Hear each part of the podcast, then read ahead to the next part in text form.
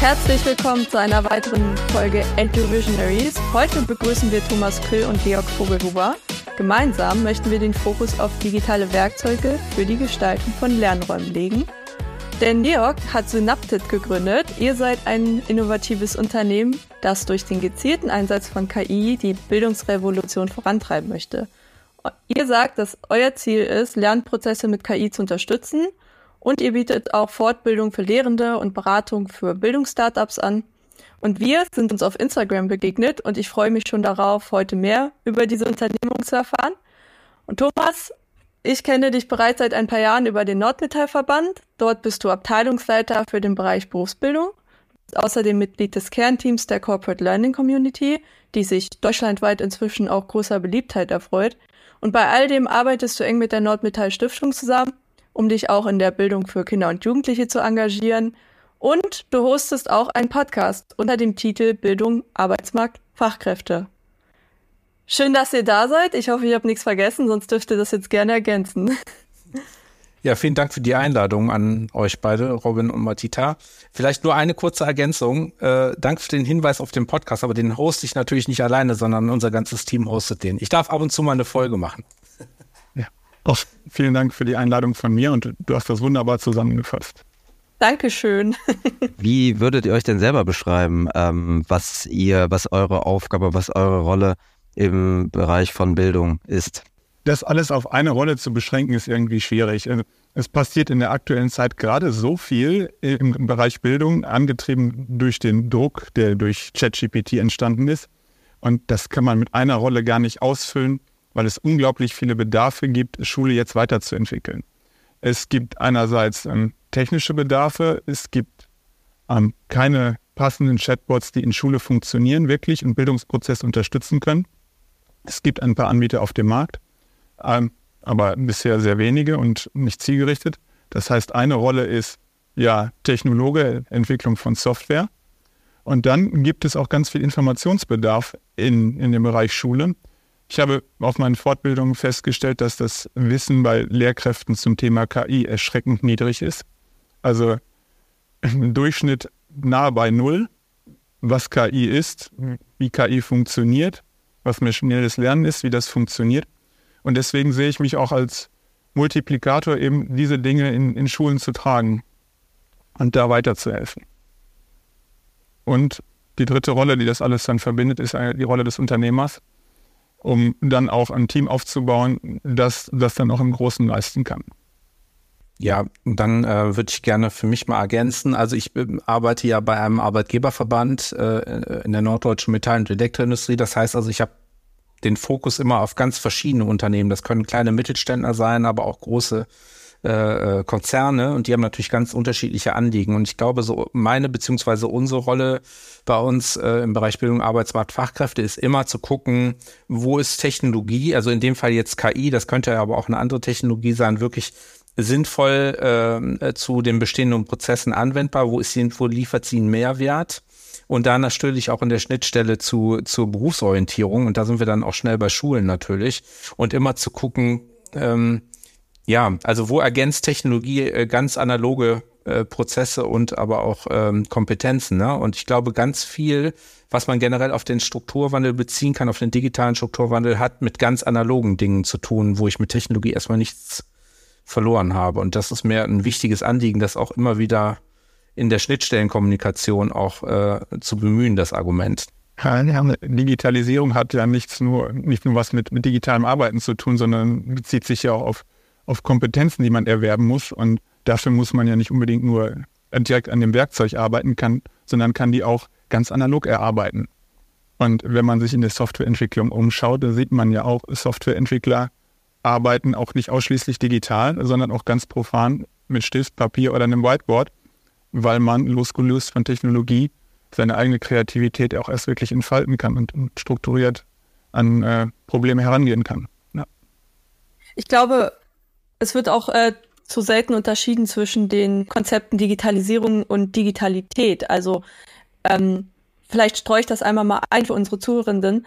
Äh, Digitalisierung ist ja quasi dieser Prozess, dass man eben digitale Werkzeuge implementiert ähm, in die Prozesse, in den Berufsalltag, in den Lernalltag. Und Digitalität, dahinter versteckt sich mehr so dieses Verständnis der Wirkung, die diese digitalen Medien auf unser Verhalten, auf unsere ähm, gesellschaftlichen ähm, Strukturen haben tatsächlich. Also Medien haben ja uns auch insofern verändert, dass wir eben unser Verhalten daran angepasst haben, dadurch, dass sie jetzt da sind. Und dazu gehört auch, dass wir eben ähm, im positiven Sinne auch neue äh, Prozesse, Methoden, Kompetenzen erlernt haben, die wir nicht nur in Bezug auf digitale Medien einsetzen können, sondern eben auch in der ganz realen analogen Welt. So, ähm, wie sagt man, Lexikon, Eintrag, Ende. Ich finde auf jeden Fall ein ganz wichtiger Aspekt äh, auch nochmal bei dieser ganzen technologischen Entwicklung ist, dass wir es schaffen, Kommunikationsräume zu schaffen zwischen verschiedenen Partnern äh, in unserem ganzen Gesellschaftssystem. Ne? Und ich finde gerade so diese Kommunikationsschnittstelle zwischen Schulen und der Unternehmenswelt im weitesten Sinne ist ein ganz, ganz wichtiger Punkt, äh, weil wir ja junge Menschen in irgendeiner Form natürlich auch begleiten wollen in die Berufswelt.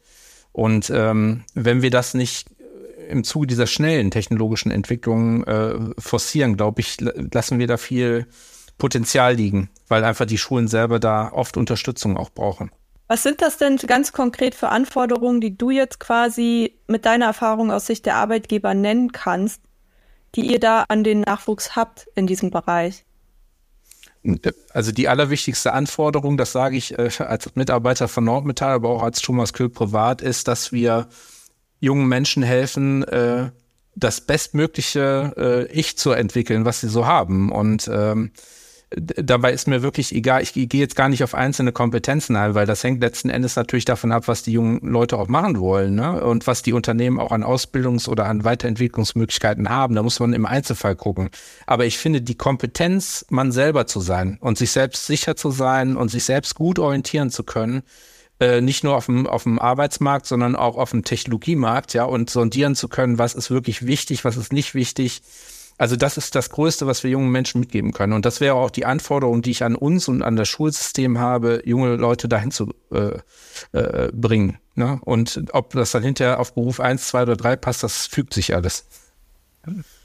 Das kann ich aus Sicht eines Lehrers auch nur unterstreichen. Also gerade die Schule sollte dazu beitragen, eben Selbstwirksamkeitserfahrungen zu schaffen, dass die Schüler eben genau sich selber weiterentwickeln können und genau diesen Anforderungen gerecht werden. Leider schafft es die Schule im Moment mit ihrer Struktur nicht, sowas flächendeckend zu gewährleisten. Es gibt einzelne Lehrkräfte, die ja wirklich Mühe investieren und tollen Unterricht machen. Aber in der Breite passiert das leider nicht, weil tja, es immer noch an, an klassischen Lehrkonzepten festgehalten wird und Schule Personen nicht so individuell fördert, wie sie das eigentlich könnte. Und da kann Technologie ganz, ganz wunderbar unterstützen, weil Technologie kann auch Lehrkräfte entlasten, Technologie kann Kommunikation ermöglichen. Also ich habe durch die Corona-Pandemie gelernt, dass Technologie ähm, und Kommunikationsplattformen dann Menschen doch schneller zusammenbringen können, als das vorher der Fall war. Die Einführung eines, einer Kommunikationsplattform in der Schule hat dafür gesorgt, dass der Kontakt zwischen Lehrern und Schülern einfach enger geworden ist, obwohl man weiter auseinandersitzt. Und das sagt auch ganz viel über Schule aus. Dass ähm, man sich erst räumlich trennen muss und dann über einen Chat endlich mal ähm, vernünftig miteinander kommuniziert und auch auf persönlicher Ebene kommuniziert. Das hat vorher nicht stattgefunden, ist aber bedingt durch die Corona-Pandemie und die technische Entwicklung auf einmal möglich geworden. Technologie kann Menschen halt dann wirklich näher zusammenbringen und das muss man nutzen und weiter ausbauen. Und ähm, so gesehen war, war Corona ein Katalysator für die technische Entwicklung in Schulen. Ja. Georg, ich würde vielleicht ja. gerne noch mal einmal kurz zum, zu meinem Verständnis fragen wollen. Du hattest eben gesagt, dass ihr genau. Chatbots entwickelt. Ähm, ist, kann ich mir das dann so vorstellen, dass ihr sozusagen ChatGPT für die Schule Im entwickelt? Im Prinzip Oder entwickeln wir einen Proxy, also eine Weiterleitung von Schüleranfragen an Sprachmodelle wie ChatGPT. ChatGPT ist ja nur ein Beispiel. Es gibt ja viele tolle Alternativen dazu. Und wir arbeiten daran, dass es so ist, dass Lehrer Einfluss nehmen können und beobachten und bewerten können, wie Schüler eben mit so einem Tool arbeiten. Das fehlt noch. Und was auch noch fehlt, ist wirklich datenschutzkonformes Arbeiten. Es gibt Anbieter auf dem Markt, die das schon leisten, dass man ähm, eine Anfrage über einen, deren Server in Deutschland an ChatGPT schickt. Aber trotzdem geht der Inhalt der Nachricht immer noch eins zu eins auf den Server in den USA, wird dort gespeichert und mit den bekannten Methoden, also von Clickworkern, weiterverarbeitet, gespeichert und kann ins Training fließen. Und wir haben ein Konzept entwickelt, das das verhindert. Also wir können personenbezogene Daten herausfiltern, ersetzen und auf dem Rückweg wieder austauschen. Im Prinzip haben wir eine KI entwickelt für personenbezogene Daten, zu erkennen. Und da haben wir dann einen Filter. Das ist noch nicht 100% gut, aber schon so, dass man sagen kann, man könnte einen Lebenslauf jetzt da reinschicken. Der wird einmal anonymisiert, geht dann an das Sprachmodell, kommt zurück, alles wird ersetzt und alles ist schick. Das könnte man jetzt mit ChatGPT nicht machen, auch über so einen Anbieter nicht. Wenn man sagt im Fach Berufsorientierung, ja, ich brauche jetzt einen schönen Lebenslauf, hilf mir mal, ich packe mal meine Vita da rein, dann ist es eines der schlimmsten Datenschutzvergehen, die man machen kann. Insbesondere, wenn man einen, als Lehrer einen Schüler dazu nötigt. Und wir haben eben Technologie entwickelt, die das verhindert. Äh, Georg, da, darf ich da mal kurz nachfragen? Ja. Ähm, ich bin jetzt kein Technikexperte. Ne?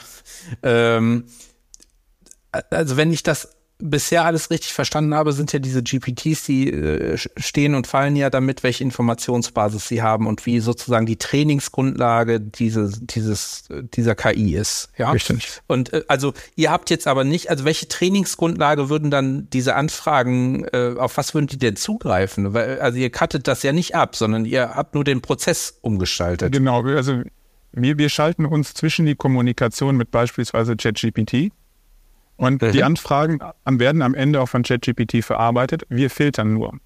Und im Prinzip haben wir eine kleine KI, die erkennt, wo personenbezogene Daten stecken. Und wir haben eben auf einer eigenen Datenbasis dieses Sprachmodell trainiert und es erkennt und markiert dann personenbezogene Daten.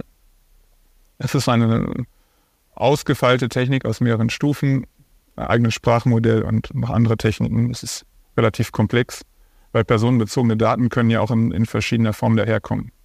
Es kann Name sein, es kann Adresse sein. Und man muss auch unterscheiden zwischen dem Fall, ja, ich als Max Mustermann will meinen Lebenslauf ähm, analysieren lassen oder ich frage nach, wer ist Olaf Scholz? Das muss das System ja unterscheiden können. Ja, ist, ist, das jetzt ein Name, ein Name nach, über den man recherchiert oder ist es jetzt ein persönliches Datum?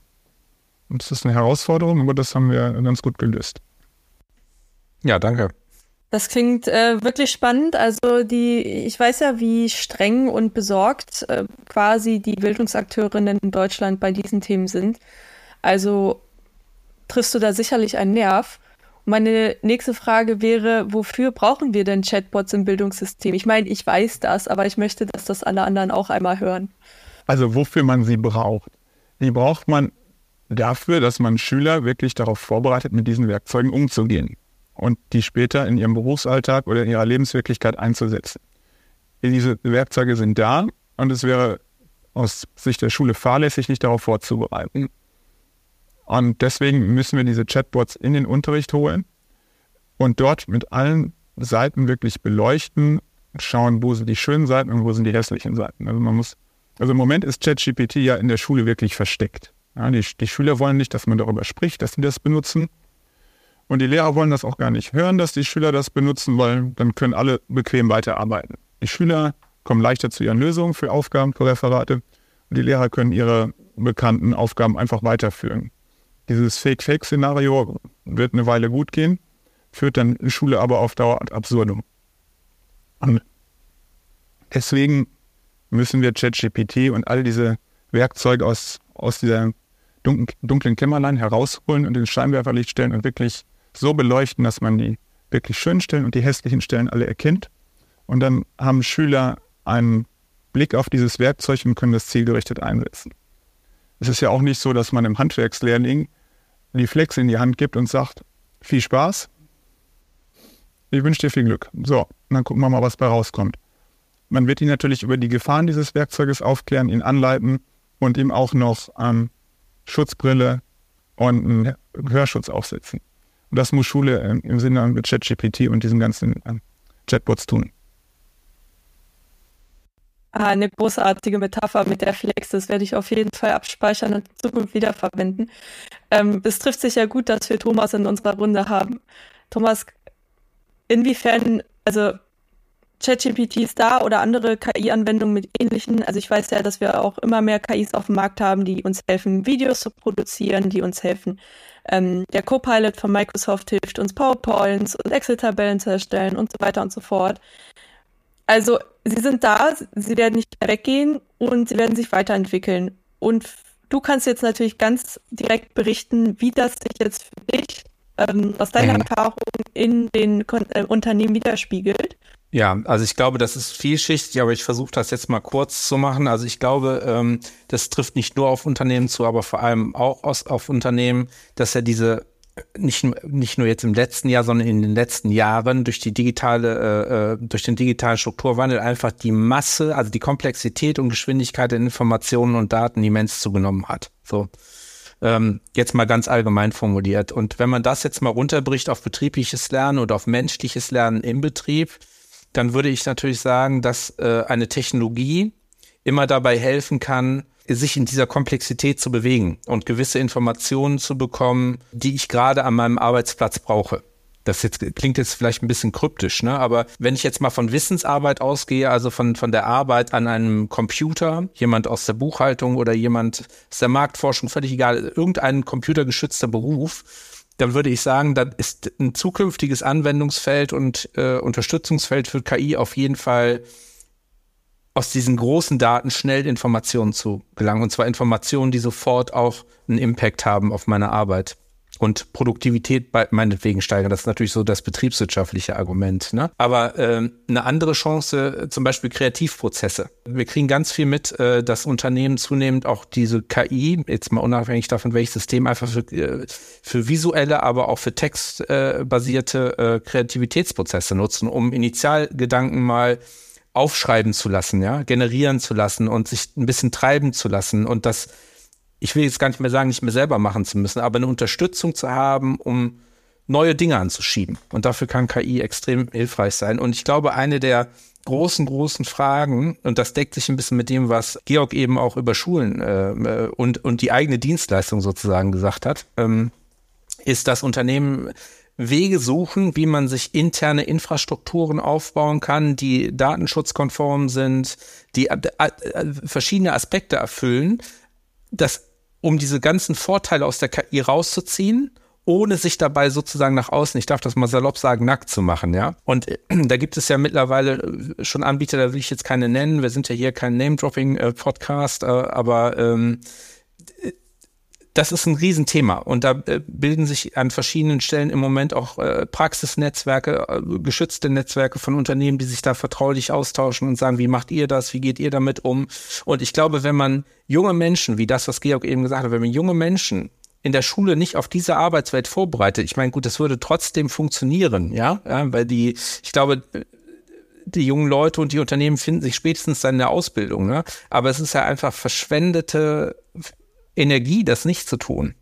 Also, äh, weil die Realität ist ja nicht einfach alles abzukapseln und zu sagen, oh Gott, jetzt ist die böse KI da, jetzt müssen wir alles äh, von der Schule weghalten, sondern im Gegenteil. Also wir müssen das ja zu einem integrativen Bestandteil von Lernen machen und von Miteinander lernen und kommunizieren machen, weil das einfach Teil unserer Gesellschaft ist. Ich gebe dir vollkommen recht, Georg. Du hast eben gesagt, man würde das ad absurdum führen. Ne? Also das ist ja so, als wenn ich äh, junge Leute dann bis zu ihrem Schulabschluss quasi in so einer Kapsel lasse und dann sage ja so, und jetzt geht das richtige Leben los und das ist übrigens komplett anders. ja? Also das ist einfach irre.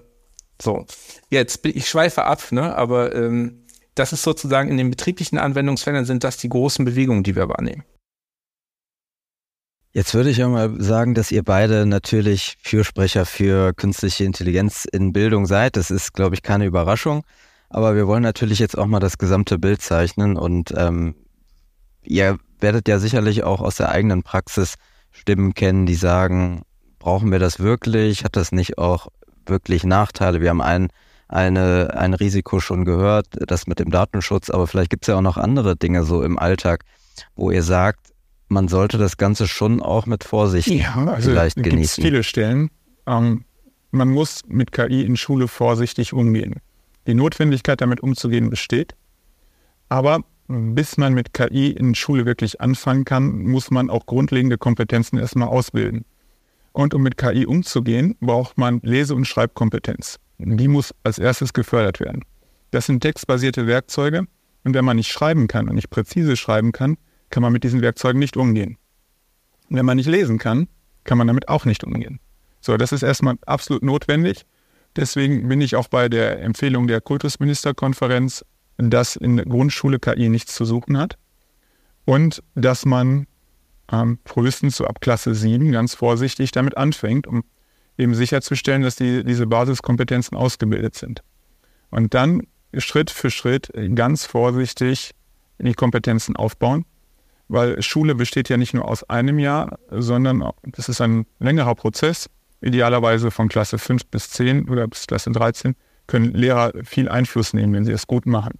wenn eine Schule das gut macht und das aufs gesamte Kollegium und auf die gesamte Schuldauer verteilt, kann man mit diesen Risiken eben umgehen und dafür sorgen, dass die Basiskompetenzen nicht verloren gehen und KI Schritt für Schritt mit dazukommt als Werkzeug. Wenn man Autofahren lernt, lernt man auch erstmal in der Theorie die Verkehrsregeln, bevor es losgeht. Und genauso ist das. Und man setzt sich dann auch nicht direkt in den Ferrari, sondern mit einem Fahrlehrer an der Seite in ein Fahrschulauto. Und genauso muss das mit KI auch funktionieren. Insbesondere, wenn man daran denkt, dass KI auch Falschinformationen generieren kann.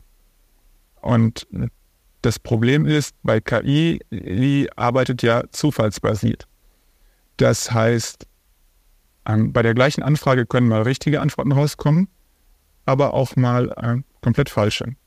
Ich nehme in meinen Fortbildungen immer das Wasserreh als Beispiel. Und dann sollen Lehrerinnen und Lehrer ein Referat über das Wasserreh erstellen mit Hilfe des, äh, äh, des Chatbots. Und die Hälfte der Antworten ist ungefähr korrekt.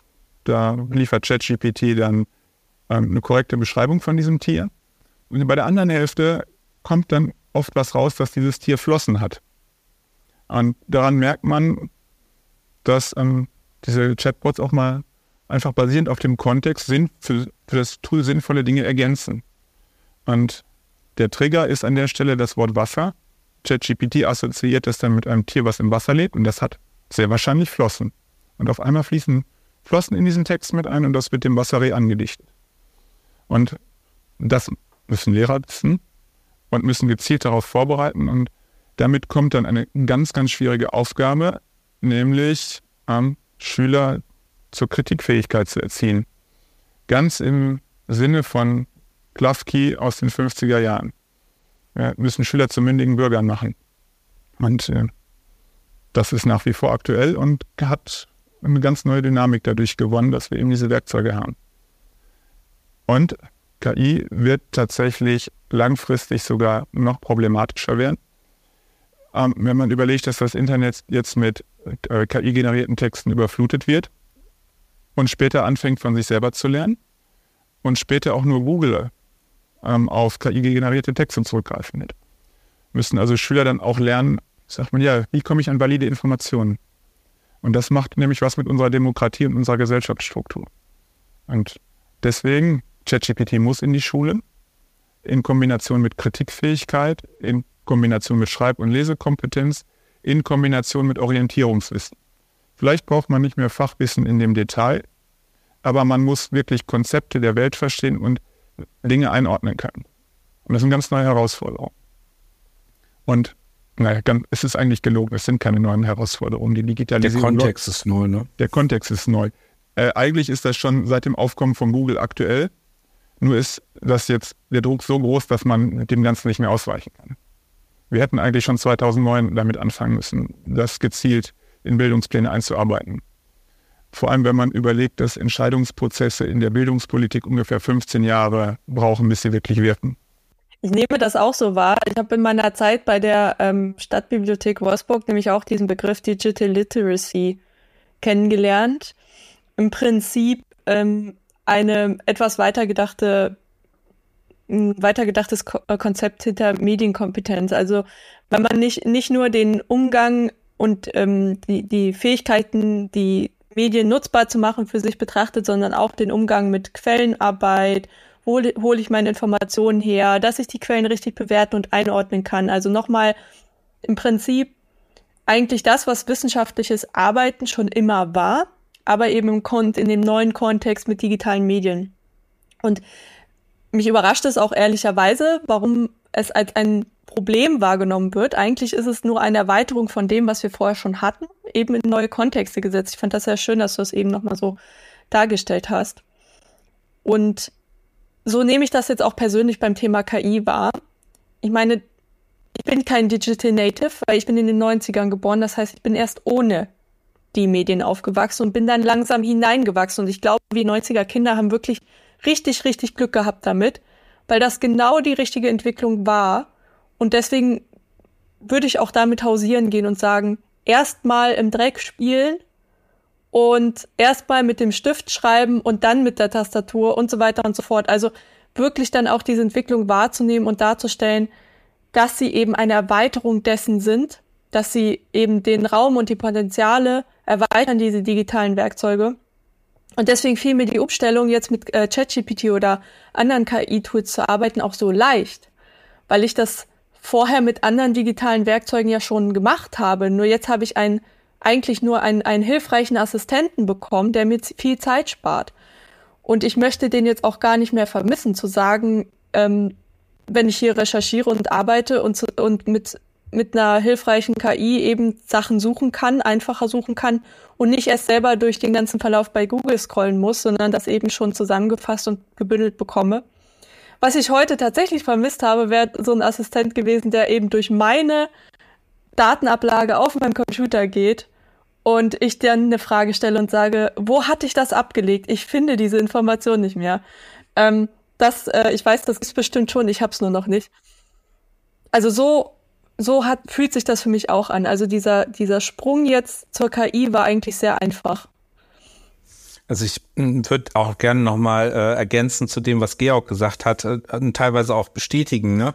Ähm, also äh, die Frage war ja auch was, äh, wo wir auch ähm, aufpassen müssen und kritisch mit umgehen müssen, wenn ich dich richtig verstanden habe, Robin. Ne? Und ich beziehe das jetzt nochmal sozusagen auf die Schülerinnen und Schüler. Ne?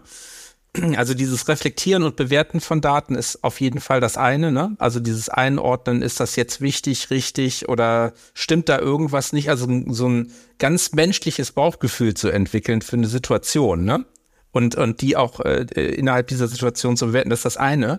Aber mir ist noch was anderes aufgeploppt und das ist, ich würde das jetzt äh, in der Erwachsenenbildung unter Resilienz zusammenfassen. Also wenn ich sehe, was jetzt äh, zum Beispiel ähm, Kinder von Freunden von mir, die sind so, sagen wir mal, grob zwischen 12 und 18, so, ja, ähm, was die an Datenaufnahme haben, täglich, egal ob, ob sie das jetzt äh, gut bewerten oder nicht, aber es ist ja ganz normal geworden, das sehe ich bei mir selber ja auch. Ich habe mein Verhalten im Vergleich zu 20, äh, vor, vor 20 Jahren auch gerne. Andauernd hier das Ding in der Hand, das Handy in der Hand, ne, hier nochmal kurz eine E-Mail checken, dann nochmal kurz Instagram, was auch immer ja, das ist ja in dieser Dauerbefeuerung drin. Und ich glaube, jungen Leuten zu zeigen, wie man sich Freiräume schaffen kann über Alternativen, Madita. Du hast es gerade gesagt, im Dreck spielen. Ne? Das kann Fußball spielen, Schach spielen, Musik machen, keine Ahnung. Also einfach Impulse setzen, was sonst noch Spaß und Sinn machen kann im Leben. Jetzt weiß ich aber auch, dass das klingt jetzt wie, wie aus dem Munde eines Menschen, den ich früher für alt gehalten habe, als ich noch Kind war. Aber so ist es halt, ne? Weil ich glaube, man muss da einen Schutzraum schaffen weil, weil, weil das Gehirn mal zur Ruhe kommen muss. Das Gehirn muss einfach mal atmen können. Ne? Und ich glaube, das, ich, ich weiß noch gar nicht, wie das in 20 Jahren aussieht. Das wird mir wahrscheinlich mein Sohn dann erzählen. Er ist gerade drei. Ja. Aber das finde ich ein mega Thema. Und wir, also selbst in der Erwachsenenbildung hat das ja immens zugenommen. Dieser, dieses Angebot an Resilienz Coaching, nenne ich das mal. Das ist ja unfassbar. Das ist ja gefühlt an, an, an jeder digitalen Ecke trifft man jemanden, der dazu berät, ja. Das hat, ist ja nicht ohne Grund so. Das ist ja so, weil wir alle eine, eine immense Datenbelastung haben im Kopf. Ich habe nichts gegen Digitalisierung, bitte nicht falsch verstehen, das fällt mir nur auf, ne? Das kann ich nur unterstützen, Thomas. Insbesondere, wenn man mal überlegt, wie, wie weit ist es noch eigentlich bis zu der Frage, an die Schüler stellen können, wenn ChatGPT alles so gut kann, was ich mir mühevoll erarbeiten muss, warum bin ich denn eigentlich noch hier? Warum sitze ich in der Schule, um was zu lernen? Und warum existiere ich überhaupt? Das sind ja mögliche Fragen, die irgendwann aufkommen können. Schüler, die sich in der Schule schwer tun, ähm, merken, dass ein Werkzeug, das kann alles viel besser als ich. Und das wird überall eingesetzt. Warum bin ich noch wichtig? Und da schafft KI ähm, Fragen, äh, auf die Schule auch eine Antwort finden muss und Schüler darauf vorbereiten muss, eben in so einer Welt zurechtzukommen. Ich finde, ihr habt gerade beide ein, ein gutes Stichwort gegeben, ihr habt über Schutzräume oder auch Freiräume gesprochen und ich finde, das ist doch auch nochmal ein interessanter Aspekt, über den wir vielleicht noch diskutieren könnten, nämlich die Frage lag mir nämlich schon die ganze Zeit auf der Zunge. Wenn es jetzt um die Nutzung auf der einen Seite geht, also die Nutzung von KI zu, zu erlernen, dann habe ich mich auf der anderen Seite gefragt, ob das nicht auch eine Chance ist für, für Dinge, die außerhalb dessen liegen, weil sozusagen ja vieles von der KI abgenommen wird, auch für Lehrkräfte. Ob das nicht vielleicht sogar die Kehrseite der Medaille ist, also nicht nur zu sagen, die Nutzung muss erlernt werden, sondern wir haben im Prinzip sehr viel mehr andere Dinge, die wir zukünftig als Menschen, als Schüler, äh, als junge Menschen erlernen sollten oder, oder was heißt erlernen, irgendwie tun können sollten. Wie, wie, seht ihr das? Unbedingt. Also aus betrieblicher Sicht würde ich das unbedingt bestätigen, weil äh, was heißt denn Produktivität steigern? Ne? Also wenn ich jetzt den Betriebswirt mir sprechen lasse, würde ich sagen, Produktivität steigern ist auf jeden Fall wichtig und richtig, sonst kann sich das Unternehmen nicht entwickeln. Ja. Ähm, aber die Frage ist dann natürlich genau das, was du gerade aufwirfst. Das heißt ja nicht, dass ich dann nichts mehr zu tun habe, sondern das heißt ja, dass ich einfach mir die Frage stellen kann, welche sinnvolleren Anwendungsfelder ich jetzt eigentlich äh, bearbeiten kann. Ne? Und deswegen bin ich auch kein Freund davon zu sagen, Digitalisierung ersetzt jetzt alle Arbeitsplätze. Es geht ja darum, mehr Sinnhaftigkeit und mehr Wirksamkeit zu erzielen. Und dabei kann Technologie jetzt in dem Falle KI möglicherweise einfach sehr gut helfen, indem ich Freiräume gebe. Also so würde ich das bewerten. Das kann man mit Sicherheit, das kann Gregor, äh, Georg besser sagen, das äh, auf die Schule beziehen. Ne? Das gilt eins zu eins für die Schule. Also da kann man auch KI-Werkzeuge nutzen, um Lehrern Freiräume zu geben ähm, weil also der Lehrerberuf ist überlastet mit einer Vielzahl von unnötigen Aufgaben. Klassisches Beispiel ist für mich das Abheften und das Verwalten von Fehlstunden. Ist eine hochbezahlte Fachkraft zwei Stunden die Woche damit beschäftigt, Zettel zu lochen und in einen Ordner zu heften und in ein Programm einzutragen. Warum? Weil es eine Aufgabe von Schule ist, zu zählen, ob Schüler da sind. Ja, das, das, das kann man automatisieren. Das muss nicht der Klassenlehrer machen. Der Klassenlehrer oder die Klassenlehrerin hätte die Zeit, diese zwei Stunden viel besser darin investiert, mit den Schülern und Schülerinnen zu interagieren und sie zu coachen und weiterzubringen und deren Fragen zu beantworten und auf deren Sorgen einzugehen. Stattdessen muss man zwei Stunden irgendwelche Fehlzeiten verwalten. Das ist vollkommen sinnlos. Und genauso gibt es in Schule ganz viele Fragen, die immer wieder kommen, die man automatisieren kann. Also im Lehrerberuf kann man ganz viel automatisieren, aber die entscheidenden Dinge eben nicht. Und wenn man es schafft, die, diese wiederkehrenden Dinge zu automatisieren, hat man für die wichtigen Sachen nämlich Zeit. Ja. Nämlich Zeit für die Schüler und dann kann man sich mit denen auseinandersetzen über, was kann man sonst noch tun außerhalb dieser digitalen Welt. Wo kann Sinn liegen? Und was macht das Kern des Menschen eigentlich aus? Da kann man dann wieder hinkommen. Ja, und auf den betrieblichen Kontext bezogen, ne, ich nehme jetzt auch mal so ein klassisches Beispiel, wo ähm, wir gerade selber experimentieren bei Nordmetall, aber auch viele, viele Kunden. Ähm, so, so ein Vorgang wie Schreiben von Protokollen, Gesprächsprotokolle. Also da müsste man mir jetzt mal eine Person zeigen, also ich kenne keine, die Lust dazu hat, sowas zu machen äh, und sich da, weiß ich nicht, eine Stunde oder anderthalb hinzusetzen und so ein drei Stunden äh, Gespräch zu, zu dokumentieren. Ähm, und wenn sowas KI macht, ja super, dann habe ich äh, von den drei Stunden äh, zweieinhalb zukünftig mehr Zeit, mich um Unternehmen zu kümmern, also um Kunden zu kümmern. Also es wäre irre, wenn man das weitermacht. Aber es ist auch wichtig, dass wir gerade im Bildungskontext, das sind ja sensible Räume, auch darüber sprechen, wo wir die Grenzen ziehen und wo wir eben nicht automatisieren möchten aus bestimmten Gründen. Also für mich ist es zum Beispiel so, dass ich es nicht, also ich habe ChatGPT auch schon mal verwendet, um Feedback zu bekommen. Also ich habe den Bot darum gebeten, sich meine Argumente durchzulesen, die ich für eine Präsentation vorbereitet habe, um mir dazu Feedback zu geben. Das war hilfreich. der KI konnte mir tatsächlich sagen, dass ich hier und da vielleicht noch mal ein Beispiel einbauen sollte, um das noch besser zu veranschaulichen. Und es hat mir aber auch gesagt, was schon, was, was ich schon gut strukturiert habe und äh, dass ich dort an der Stelle auch eine Bestätigung bekommen habe. Weil es ist, es ist so momentan in unserem Bildungssystem, dass ich nicht immer äh, den Lehrer erreichen kann. Wir haben ja auch einen Personalschlüssel, der es auch schwierig macht, ähm, immer individuell zu helfen, als Lehrkraft für alle da zu sein.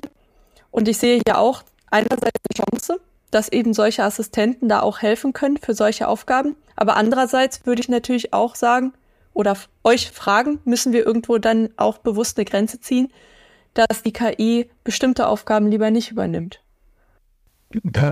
Ja, aber es ist schwierig, eine Grenze zu finden. Also Standardfragen kann man automatisieren.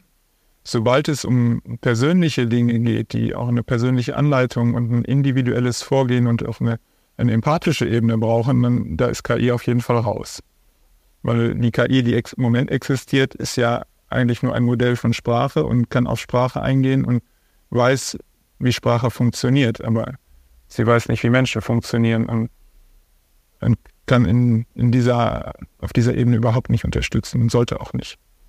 Also das könnte ich mir tatsächlich vorstellen, zum Beispiel, dass eine Technologie jetzt ähm, zum Beispiel eher so eine Rolle übernimmt. Ich versuche jetzt, ich bin jetzt natürlich selber keine Lehrkraft, aber ich weiß ein bisschen was davon und äh, ich könnte mir vorstellen, wenn wir jetzt über Leistungsdifferenzierung sprechen und zum Beispiel Aufgaben in bestimmten Abstufungen zu erstellen, ja, oder äh, für, für, für die Schülerinnen und Schüler sozusagen eine, eine Lerngrundlage zu schaffen, eine Informationsgrundlage. Da könnte ich mir vorstellen, dass man da mit Technologie viel machen kann äh, oder möglicherweise auch, ich denke jetzt mal an Inklusionsklassen, ne, wo man auch äh, mit verschiedenen Sprachen arbeitet, wo KI helfen kann, schnell etwas verständlich in anderen Sprachen zu machen.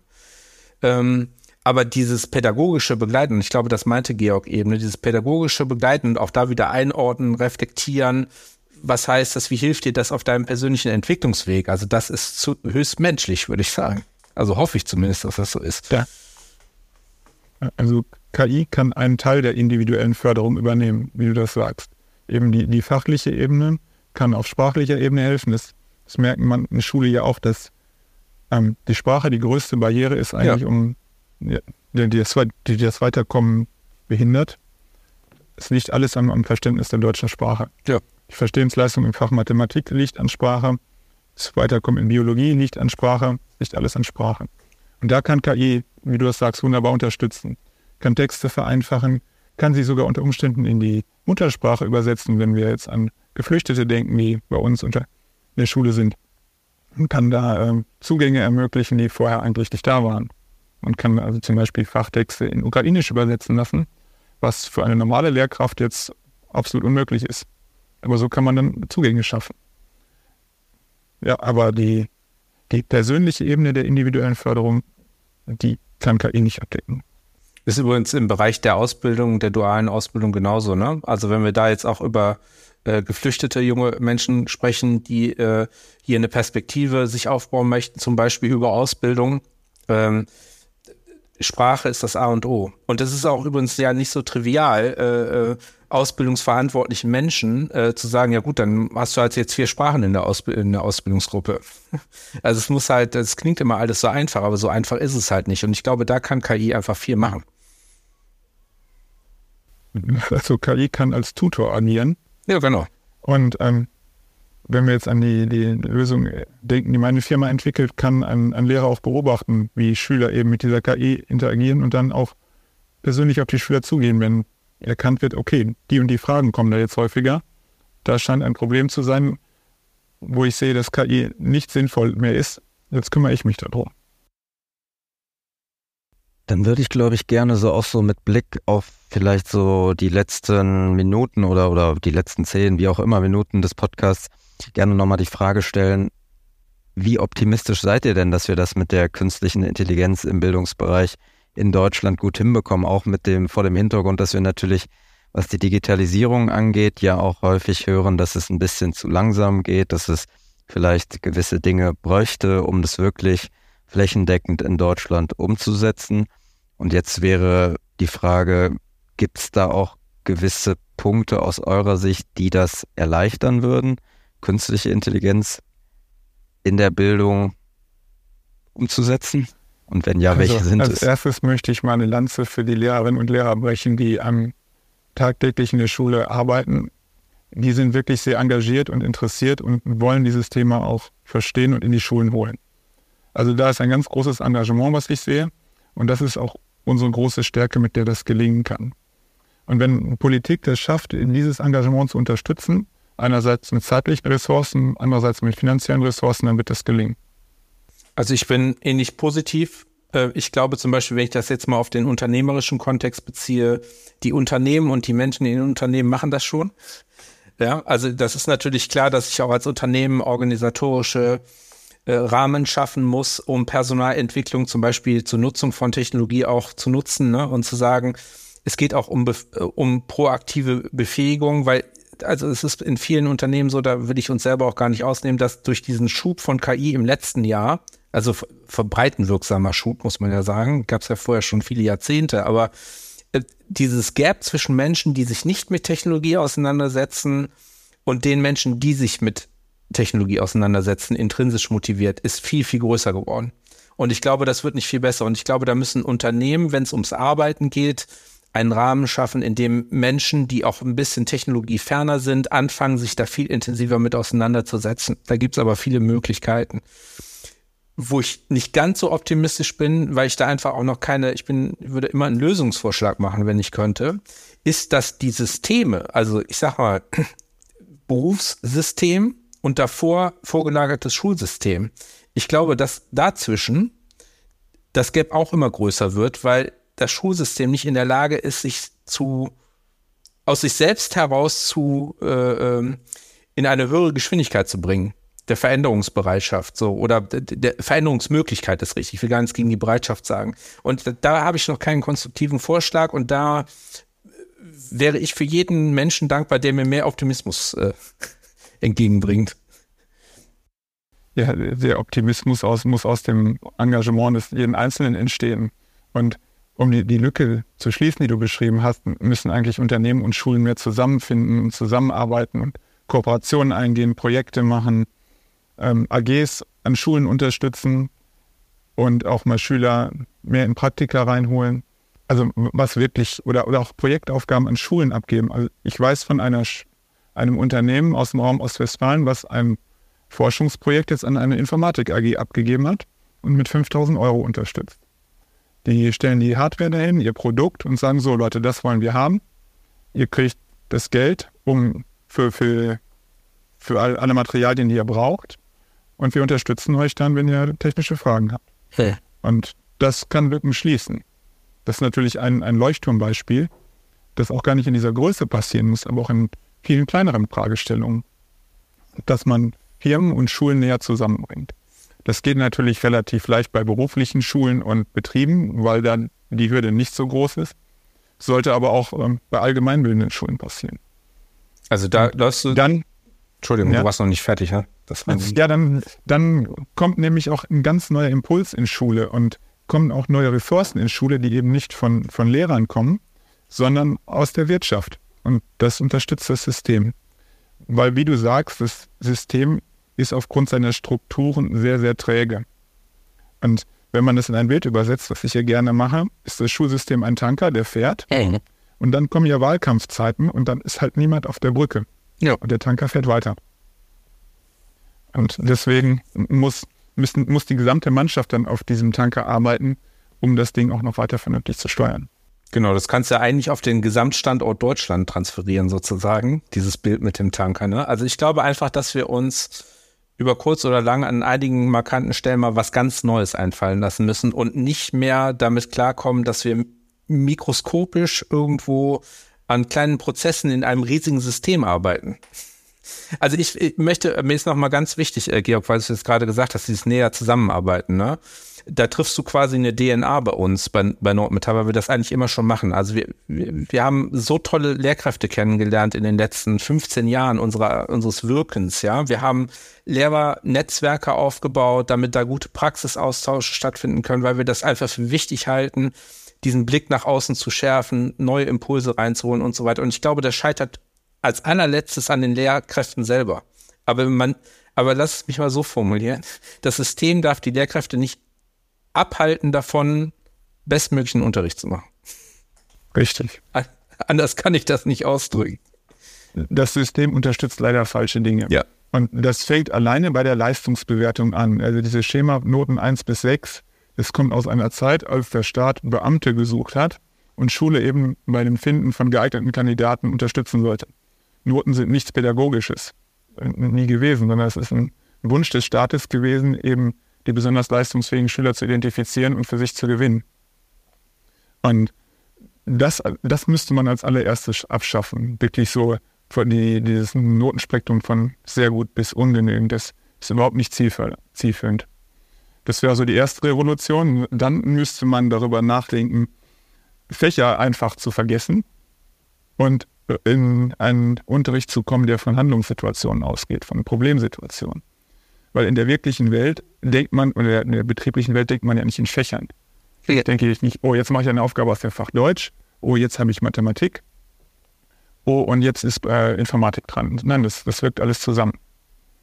Und in der Schule wird das alles wunderbar voneinander getrennt, einfach durch die bestehenden Strukturen. Und so schaffen Schülerinnen und Schüler nur dann die, die Vernetzung zwischen diesen Wissensgebieten, wenn die Lehrerinnen und Lehrer engagiert sind und eben zusammenarbeiten. Wenn das nicht der Fall ist und jeder sein, sein Fach bedient, er unterrichtet sein Fach, aber nicht seine Schüler, dann passiert auch nichts. Schön, keine Noten. Jetzt bin ich mal nicht mehr die Einzige, die das sagt. Das ist, das ist eigentlich das, womit ich auch immer wieder als allererstes ankomme. Keine Not mehr. Schön, danke, Georg. Äh, Thomas, ähm, Georg hat uns schon die Frage damit vorweggenommen, wie, was ist euer Wunsch, wohin es gehen soll? Möchtest du das noch ergänzen? Du meinst jetzt in Bezug auf die Zusammenarbeit zwischen Schulen und Unternehmen? Du, also wohin es gehen soll mit dem System und du kannst so, dir das jetzt ja. aussuchen, worauf du dich beziehen möchtest. Ich würde mir eine starke Verschlankung von Prozessen wünschen und von Strukturen, ne? weil ich habe ich hab den Eindruck und das betrifft jetzt gar nicht nur das Schulsystem, das steht mir auch gar nicht zu, weil ich selber ja gar nicht in diesem Schulsystem mich bewege, also zumindest nicht direkt. Wir, das meinte ich eben damit, also wir sind so an dieses Mikromanagement gewöhnt, ne, weil sich da so komplexe Prozesse entwickelt haben in einem sehr, äh, sagen wir mal, stabilen System. Und da hat man viel Zeit gehabt und viel Platz gehabt, sich alle möglichen Regeln einfallen zu lassen. Und da müssen wir ran, diesen, dieses Regelwerk ein Stück zu runterzufahren, um dahin zu kommen, was Georg gerade beschrieben hat, dass wir Platz haben, um junge Menschen möglichst breit und ergebnisoffen zu begleiten. Also das würde ich mir wünschen. Das, ich weiß, das klingt jetzt sehr äh, Elfenbeinturmmäßig, aber ich möchte da jetzt auch keinem zu nahe treten. Deswegen habe ich es ein bisschen allgemeiner formuliert. Weniger Mikromanagement. Ja, äh, zu dem Thema viele Regeln. Ne? Wer sich berufen fühlt, kann ja mal die Ausbildungs- und Prüfungsordnung für die gymnasiale Oberstufe durchlesen und weiß dann, was Thomas meint. Wenn du das sagst, dann klingt das auf jeden Fall nochmal authentischer. Danke sehr. Großartig. Also ich glaube, ich weiß, was ich heute Abend nicht lesen möchte. Aber sehr schön. sehr schön. Wirklich toll. Also ihr beide seid ja auch hier, weil ihr eben also zum einen haben wir uns wunderbar ausgetauscht über das Thema. Ich möchte auch noch mal eine Empfehlung rausgeben an einen zweiten Podcast, nämlich Kreide KI Klartext. Ähm, schöne Grüße. Das ist ein Podcast, der sich nur um dieses Thema dreht und deswegen möchte ich ihn an dieser Stelle einmal ähm, ähm, erwähnen, ähm, lobend, empfehlend. Und ansonsten vielen Dank. Ihr könnt euch, liebe Zuhörerinnen, an Georg wenden, wenn ihr ChatGPT mit, mit diesem wunderbaren Filter versehen möchtet, plus eure Lehrkräfte fortbilden möchtet in diesen Bereichen. Und Thomas, der Nordmetallverband plus diese Stiftung sind auch äh, für euch da, um eben diese Schnittstelle zwischen Beruf und Schule stärker zu verbinden, aber auch in weiteren Bereichen zu unterstützen. Bitte ergänzt das jetzt noch einmal, weil ihr könnt das viel besser erzählen.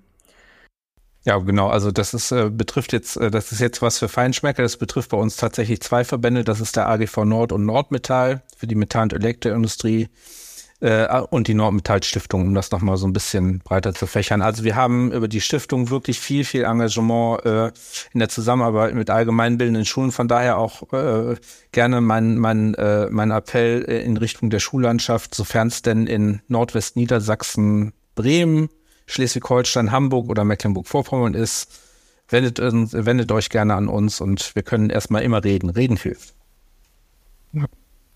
Und beim Thema KI und Schule können wir wirklich gut helfen, haben Expertise und auch ein, ein Team, was sich auch auskennt mit den so Fragen Demokratie und KI, Demokratie und Schule, demokratischen Prozessen. Es ist uns ein Anliegen, das auch mal abgesehen von, von den technologischen Möglichkeiten wirklich nach außen zu tragen und äh, da einen, einen Beitrag für die Gesellschaft zu leisten. Robin, ich gebe dir das Schlusswort. Ja. Ich wollte mich nur noch bedanken. Ich fand es ein total tolles Gespräch. Danke, dass ihr da wart. Und ja, ich hoffe, wir hören noch voneinander. Ja, danke für die Einladung. Dankeschön. Spalte, ne? Dankeschön. Sehr gerne. Vielen Dank. Tschüss zusammen.